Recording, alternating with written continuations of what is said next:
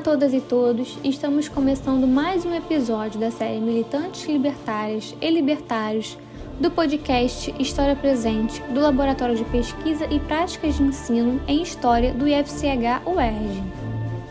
Os anarquistas, também chamados libertários, sempre apresentaram uma crítica contundente ao Estado e às instituições que dele derivam: justiça, educação, família, igreja todas centradas na força e consideradas extensões da autoridade no seio da sociedade.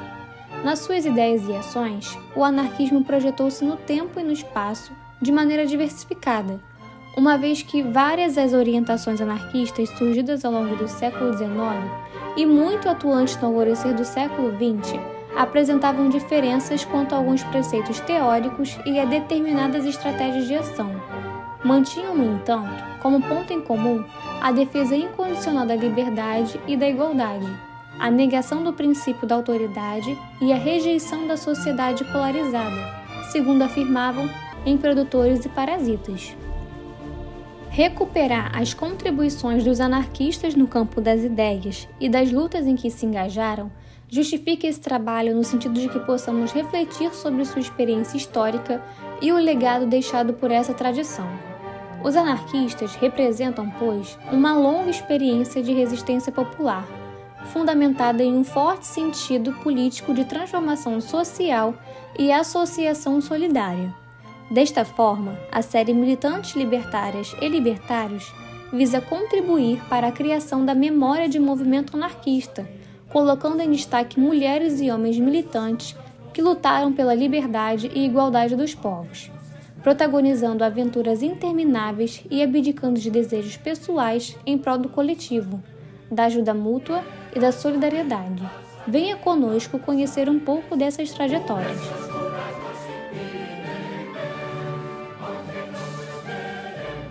Isabel Cerruti. O nome dessa mulher fez tremer as autoridades paulistas na década de 1930 Havia ordem de estrita vigilância sobre seus passos, o que resultou na abertura de dois prontuários policiais nos arquivos do DEOPS, Departamento Estadual de Ordem Política e Social, de São Paulo, dedicados a ela. Um deles registrado em nome de Isabel Cerruti. O outro carrega escrito na capa Isa Ruth, um de seus pseudônimos. Sua descrição pela pena de um policial infiltrado nos movimentos professa a doutrina anarquista e colaborou em todos os jornais libertários desta capital, procurando sempre compelir o proletariado a reagir à mão armada. O que teria essa mulher de tão perigosa para ser fichada duplamente pela polícia política? E o que levou o investigador a descrevê-la com tintas tão carregadas, dando a entender se tratar de uma perigosa revolucionária ou o que era mais usual na época, uma subversiva. Essas indagações associadas à descoberta de que ela também possuía uma vasta produção escrita espalhada pela imprensa operária e anarquista acendeu a chama da curiosidade e o desejo de conhecer melhor a vida e o pensamento de uma personagem ímpar e ao mesmo tempo ainda pouco conhecida. Isabel Bertolucci Cerruti nasceu em 19 de agosto de 1886 na cidade de São Paulo.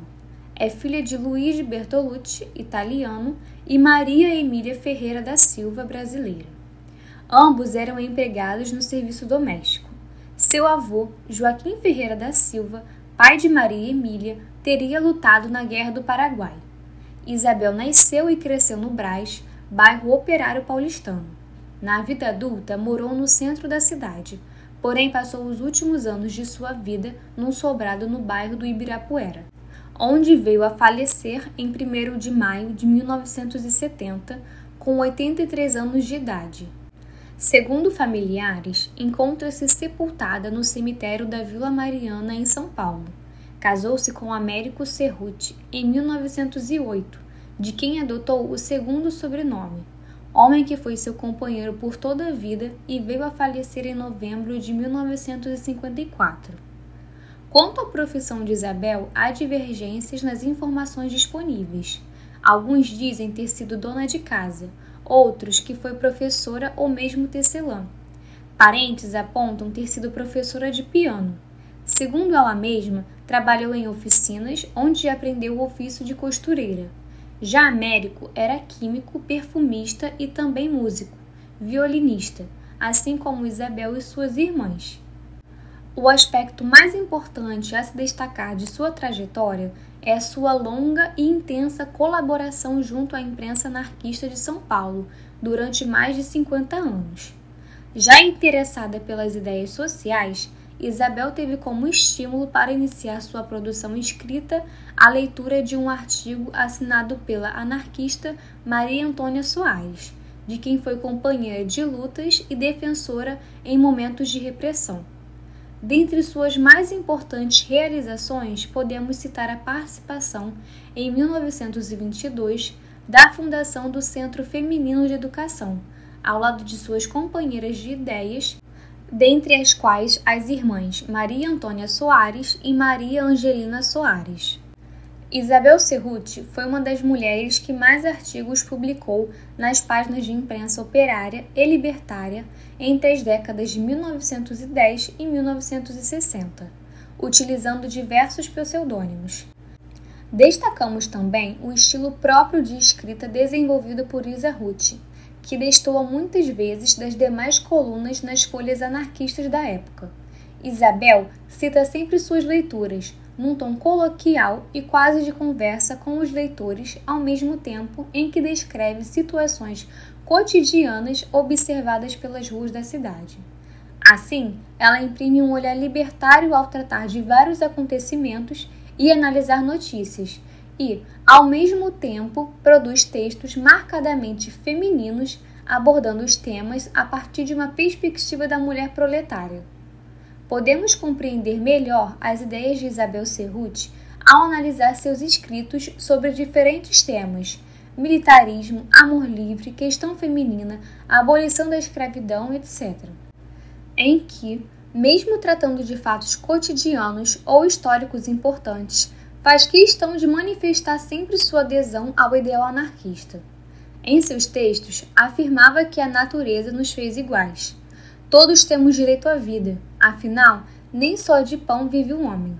Por isso, conclamava aos leitores para que ensinassem aos seus filhos e filhas a máxima: pão e amor para todos.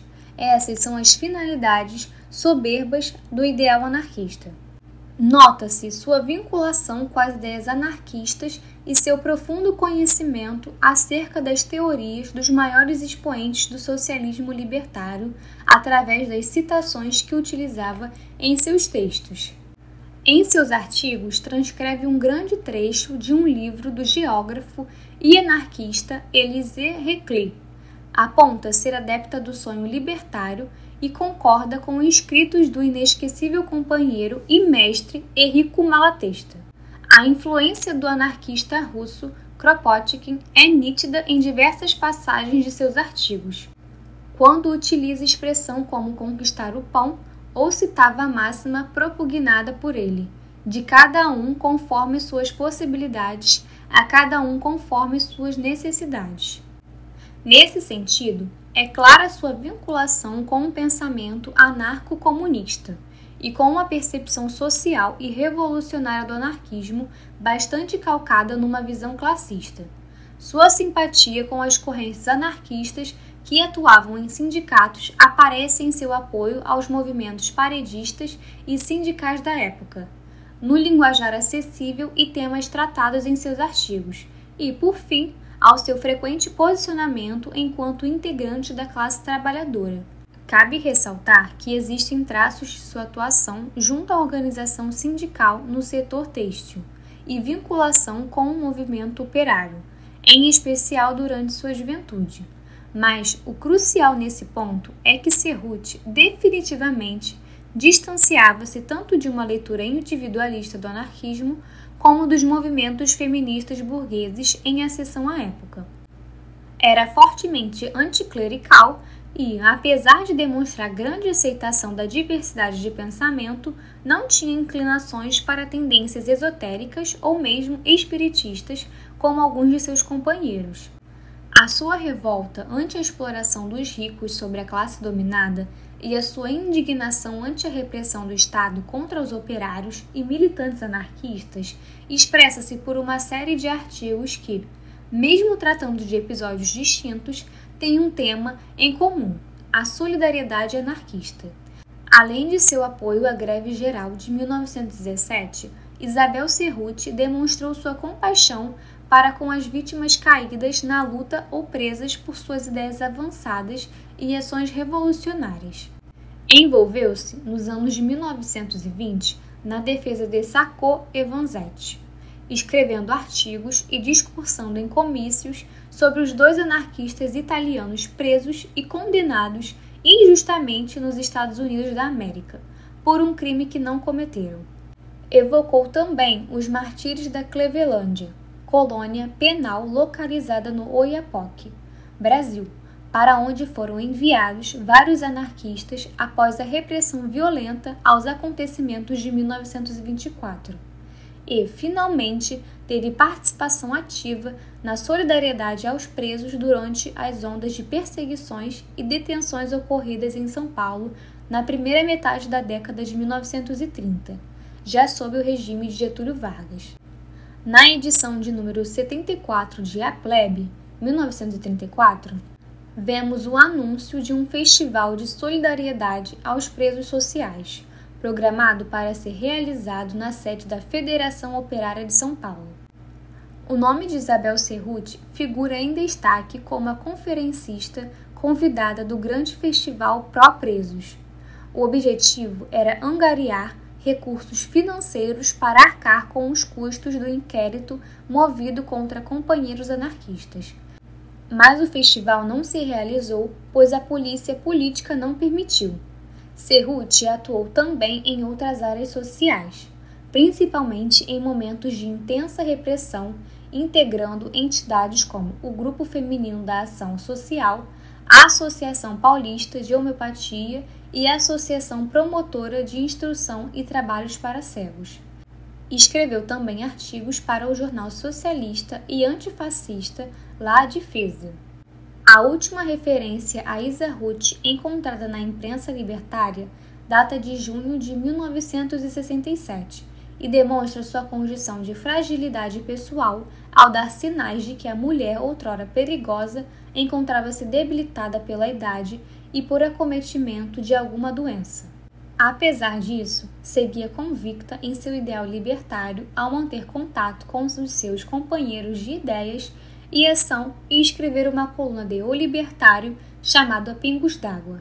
Infelizmente, a mulher de sangue plebeu, anarquista desde a juventude, testemunha da Grande Greve de 1917, fichada pelo Deópsio e vigiada pelos agentes da ordem nos anos 1920 e 1930, veio a falecer em 1 de maio de 1970.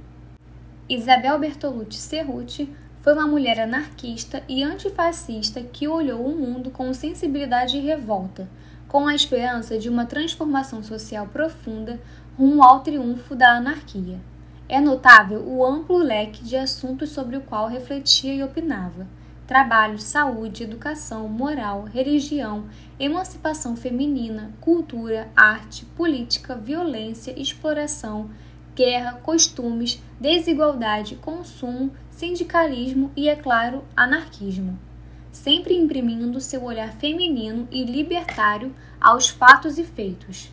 Foi uma grande militante considerada perigosa e subversiva pelas autoridades, igreja, burguesia e governos e, por isso, esteve sempre vigiada e perseguida. Seus artigos eram, sem dúvida, lidos pelos agentes do Deópsis, que apreendiam constantemente exemplares das folhas anarquistas como uma prova do crime de professar o ideal libertário. Seu comportamento nas assembleias e festivais operários eram observados e analisados.